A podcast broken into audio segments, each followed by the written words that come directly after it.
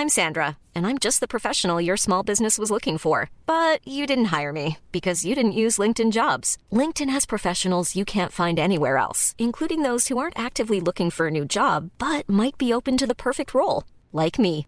In a given month, over 70% of LinkedIn users don't visit other leading job sites. So if you're not looking on LinkedIn, you'll miss out on great candidates like Sandra. Start hiring professionals like a professional. Post your free job on linkedin.com/people today. Heraldo Podcast, un lugar para tus oídos. Noticias del Heraldo de México.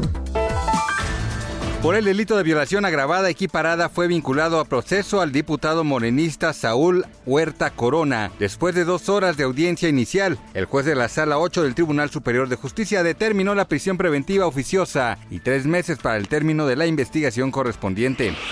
Autoridades de Puerto Vallarta, Jalisco y Bahía de Banderas acordaron que a partir de septiembre se reiniciarán las actividades nocturnas en ambos puertos turísticos a fin de reactivar la economía en la región. Además, definió que la reapertura de actividades se realizará con protocolos sanitarios específicos para evitar contagios por COVID-19.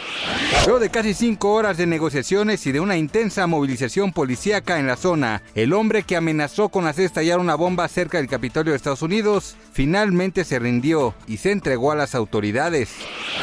La plataforma OnlyFans se ha hecho popular en los últimos meses debido al gran contenido explícito con el que cuentan los usuarios. Sin embargo, ese servicio busca deslindarse de la pornografía, pues será a partir de octubre cuando prohibirá este tipo de publicaciones. OnlyFans confirmó la tarde de este jueves que los usuarios podrán continuar publicando contenido de desnudos, tales como videos y fotografías, pero deberán cumplir con la política de la compañía.